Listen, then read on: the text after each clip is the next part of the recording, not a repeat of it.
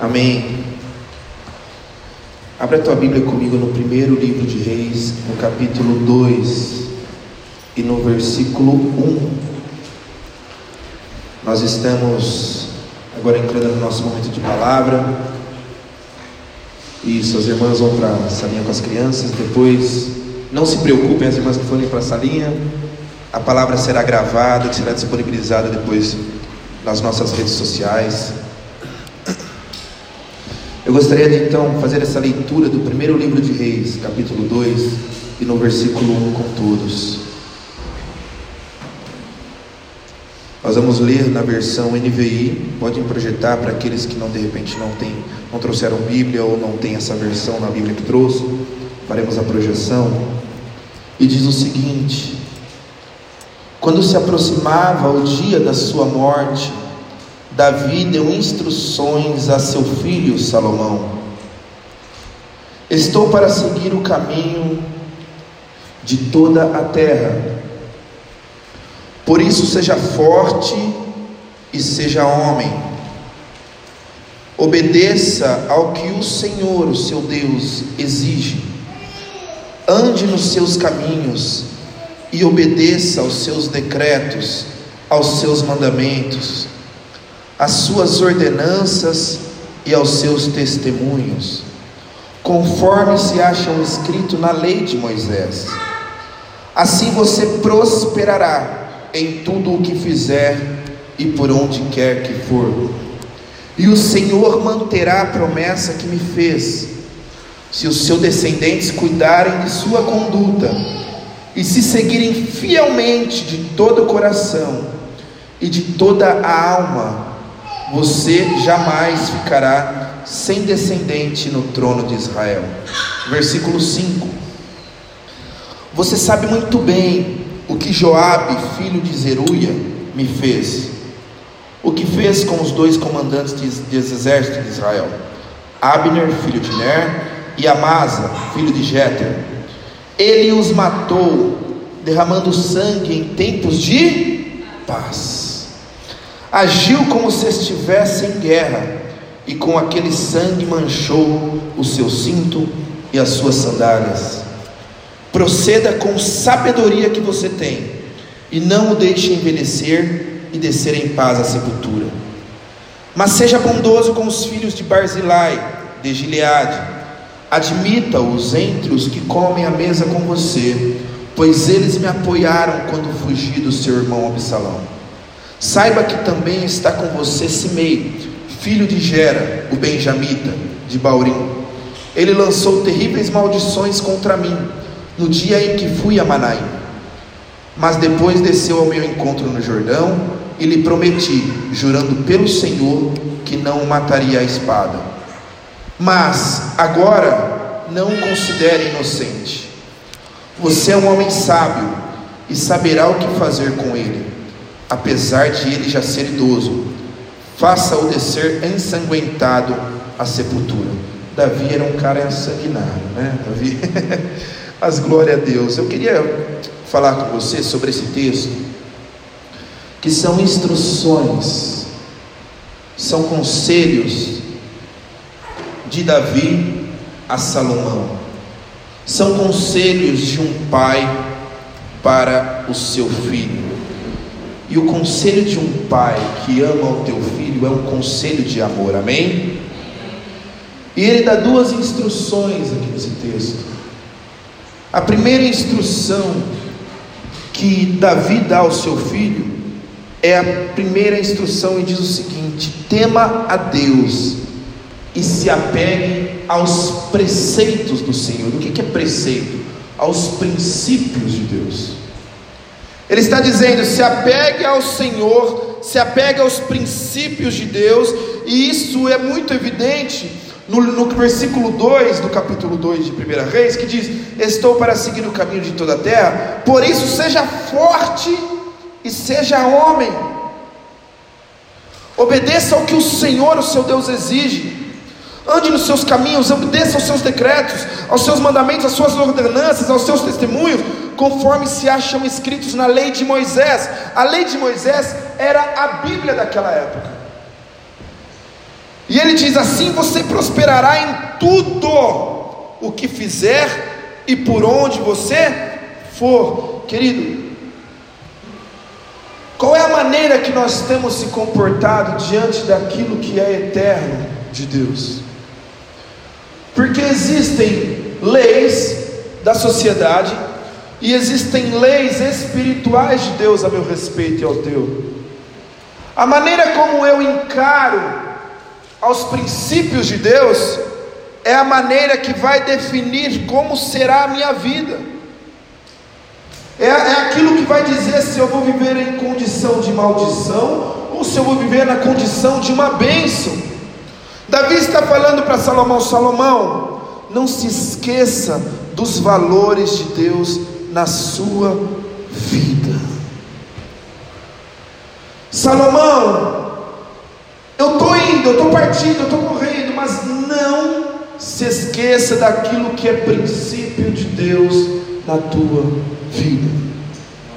Não se esqueça daquilo que não tem mudança daquilo que não muda com a moda do mundo. Não se esqueça do amor a Deus, não se esqueça do amor ao próximo, não se esqueça de nada daquilo que o Senhor deixou escrito para nós. Queridos, Deus é um Deus imutável. Deus é um Deus que nunca muda, amém? Porque o nosso Deus ele não tem início e ele também não tem fim, ele é eterno. O mundo ele teve um início e ele vai ter um fim, mas o nosso Deus ele é eterno e aquilo que é eterno é imutável. Ele é imutável. Os princípios de Deus são imutáveis, mesmo quando a sociedade progredir, mesmo quando a sociedade estiver mudando a tua mentalidade, mesmo quando disserem para você que agora pode matar, que agora pode roubar, você não rouba, você não mata. Por quê? Porque você tem o princípio de Deus na tua vida e o princípio diz que aquilo que é pecado é pecado em qualquer época desse mundo. Existem coisas que precisam ser inegociáveis para nós. O que é pecado é pecado. O que é pecado? Por quê? Porque eu tenho princípios, valores de Deus que estão contidos na palavra do Senhor Queridos, infelizmente, nós vivemos dias onde os princípios de Deus estão sendo modificados pelas igrejas, por muitas igrejas, princípios estão sendo modificados, estão começando agora aí com uma moda de que pode tudo, de que é tudo liberado, estão, estão usando a graça de Deus para viver uma graxa e não a graça, estão manchando a palavra de Deus Nós somos uma igreja que temos princípios de Deus, amém? Nós somos um povo que temos princípios de Deus. Quando eu falo igreja, eu não estou querendo dizer a Sara nossa terra, eu estou querendo dizer todos aqueles que dizem que o Senhor Jesus é o seu Senhor e Salvador. Nós, a igreja de Jesus Cristo na terra, independente de placa, independente de denominação, nós temos que viver uma vida com princípios e valores cristãos. Os princípios de Deus têm que reger a minha vida. Eles têm que dizer para onde eu vou, o que, que eu faço. Não, isso, eu, olha, pode fazer isso daqui, Bruno? Deixa eu dar uma olhada nisso, eu posso, eu vou fazer. Bruno, faz isso daqui, é normal, não tem mais isso, né? coisa, é, é coisa de crente antigo, pode fazer isso daqui, eu falo, eu não faço, por quê? Porque a palavra de Deus ela é eterna, e tem coisas que eu não faço, porque eu preciso observar aquilo que é eterno. O conselho de Davi para Salomão é: nunca se esqueça, meu filho, que o que é pecado é pecado, que o que é certo é certo. E uma frase que eu gosto muito é: o que é certo é certo, e o que é errado é errado. Mesmo se todo mundo lá fora esteja fazendo, se é errado para Deus, nunca vai ser certo para nós. Ah, mas pastor, o mundo evoluiu. O mundo agora é outro. O mundo é outro, o mundo evoluiu, a sociedade evolui, tudo vai mudando, né? Todos os dias a gente acorda e tem uma coisa nova, não é? Tudo isso muda, o mundo está evoluindo, mas eu não vivo o reino deste mundo, eu vivo o reino de Deus na minha vida. E quando eu tenho esses princípios, eu começo a ter uma vida abençoada por Deus. Por quê? Porque Deus abençoa, porque Deus cuida, porque Deus está com aquele que está com ele. Permanecei em mim e eu permanecerei em vós, diz João capítulo 15, não é mesmo? E aquele que permanecerdes em mim, esse dará muitos frutos. É por isso que quando nós nos atentamos aos princípios do Senhor, mesmo quando alguém fala para você, ninguém está vendo, faz.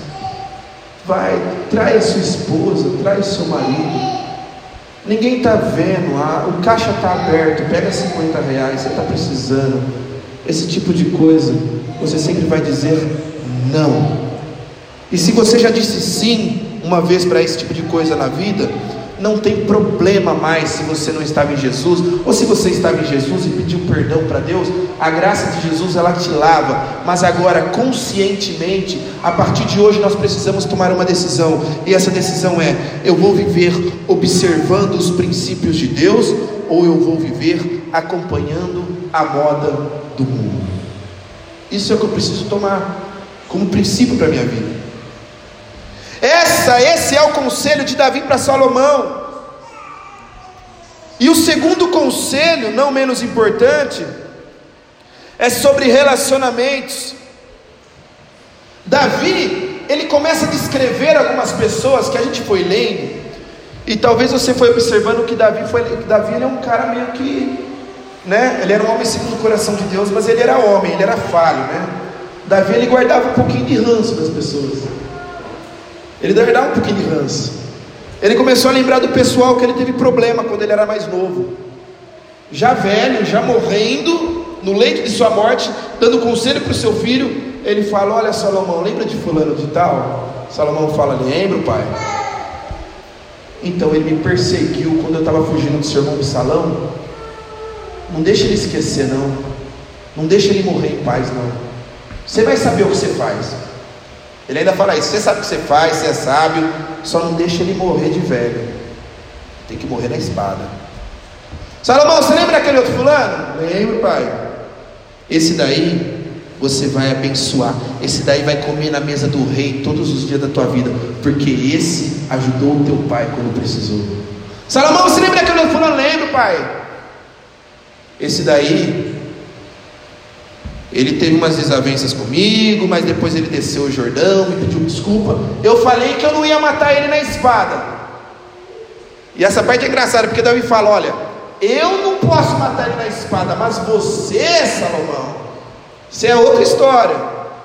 Não deixa ele descer a sepultura em paz, não, tá? Mas quando nós olhamos esse texto, se você for olhar a linguagem, a, a, a metodologia de conversa, do hebreu naquela época seria a mesma coisa que Davi estivesse falando para seu filho Salomão: Salomão, tenha maturidade para escolher as pessoas que você vai ter relacionamento na tua vida.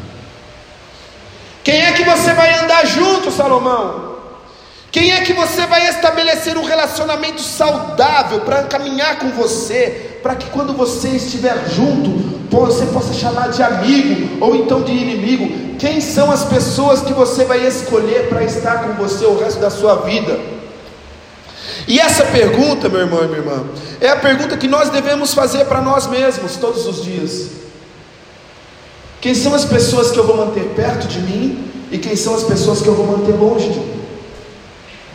Quem são as pessoas que vão fazer bem para a minha saúde, principalmente saúde emocional? E quem são as pessoas que são tóxicas? Pessoas que quando estão perto de você, você só se sente mal. Por que ainda você caminha com essas pessoas? Por que você ainda coloca pessoas do teu lado que só falam mal de você? Que só falam mal da tua família? Por que você ainda coloca pessoas do teu lado que quando você conta o teu sonho, uma pessoa ri do teu sonho? Ah, pastor, mas eu tenho que amar. Você tem que amar, mas você não precisa caminhar junto. Está entendendo, amém? Por quê? Porque as pessoas com quem você estabelece um relacionamento para caminhar na tua vida vão definir o que você vai se tornar amanhã. Quem aqui tinha aqueles amigos de escola? Mas aqueles amigos, os amigos do mal. né, na época de escola. Os amigos que chamavam a gente para tomar uma birita, os amigos que chamavam a gente para fumar um baseado. Eu tinha esses amigos. Amava eles, amo eles. Os amigos que colocavam um pozinho branco e falavam, cheira que tem um cheiro legal esse negócio aí. Os amigos que olhavam para nós e falavam, vamos fazer um negócio doido ali. Mas isso é errado, mas vem, não vai dar nada. Todos nós tínhamos esses amigos, talvez você tenha amigos assim. Eu tenho pessoas que eu, que eu conheço que são assim, que foram muito amigos meus, caminharam comigo, que eu amo essas pessoas. Mas durante o tempo que eu andei ao lado dessas pessoas, a minha vida só foi para baixo. Por quê? A ciência já comprovou que eu e você somos frutos das cinco pessoas que estão mais próximas de nós. Isso comprovado pela ciência. Se eu perguntar para você, aonde você quer estar daqui cinco anos? O que você quer ter daqui cinco anos? Ah, pastor, eu quero ter um carro, eu quero ter minha casa, sabe? Eu quero ter meu negócio. As pessoas que estão perto de você hoje acreditam nos seus sonhos? As pessoas que estão perto de você hoje, elas vão estar com você em qualquer circunstância da realização desses sonhos. As pessoas que estão perto de você são referências de vidas para vocês. Uma coisa que eu sempre digo, uma coisa que eu sempre digo para as pessoas que trabalham comigo, com vendas, né, amigos de profissão, eu digo sempre para essas pessoas: olha, não é por nada, mas se na mesa onde você está sentado comendo, você for a pessoa mais inteligente da mesa, você está na mesa errada. Por quê? Porque você não vai aprender nada. Você precisa se sentar com pessoas sábias. Você precisa ter boas referências. Nós precisamos nos sentar com pessoas que vão nos ensinar valores. Pessoas que vão lutar com você no dia da, do dia mal. Você precisa estabelecer para a tua vida, meu irmão e minha irmã, sacerdotes. Quem são as pessoas que declaram a palavra de Deus a teu respeito? Ou você é daqueles que qualquer pessoa põe a mão na tua cabeça? Uma vez a moça veio colocar a mão na minha cabeça, deu um tapa na mão dela, eu falei, nem te conheço. Tem demônio, tem demônio uma hora, minha filha. Colocar a mão na minha cabeça, nem sei quem é você. Vai colocar a mão na minha cabeça, tem que ser meu sacerdote, tem que ser meu pastor. Não deixo ninguém colocar a mão na minha cabeça para orar se não for meu sacerdote, se não for meus pastores, se não for irmãos de oração que eu conheço. Não deixe! Por quê? Porque você não sabe nem é quem está colocando a mão na tua cabeça. Ah, mas ela, ele vem, ela vem em nome de Deus. Que daí? Até o diabo vem em nome de Deus para falar com você. Até o diabo vem em nome de Deus para falar com você, comigo. O diabo se disfarça de anjo de luz, a Bíblia diz. A Bíblia diz que ele se disfarça de anjo de luz para nos iludir, para falar coisas que não são princípios e valores do Senhor. As pessoas que estão andando com você, elas têm liberdade para falar a verdade na tua cara, sim ou não? Ou você é daquelas pessoas que tem amigos e quando o amigo vai falar a verdade você fala: Ah, ó, ó. Não gosto que falar da minha vida, hein? Chega para o amigo e fala: Hoje eu vou trair a esposa, o esposo. Aí o amigo fala: Você está louco, rapaz? Te amarra aqui mesmo, você apanha ali aqui, você está louco, você vai fazer uma loucura dessa. Você é louco, seu louco. Seu louco, sua louca. Aí a gente fala assim: ah, fica na tua, amigo. Fica na tua, não se intromete na minha vida pessoal, não. Se você está fazendo isso, você está em um relacionamento tóxico. Por quê? Porque amigo que vai andar com você precisa ter liberdade para falar a verdade na tua cara quando você precisar ouvir a verdade.